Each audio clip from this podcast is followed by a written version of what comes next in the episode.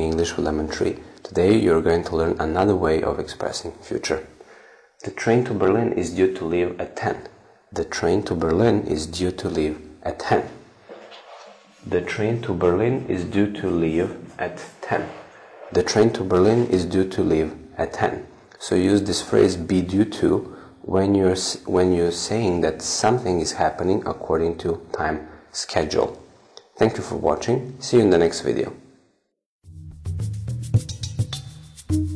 Thank you.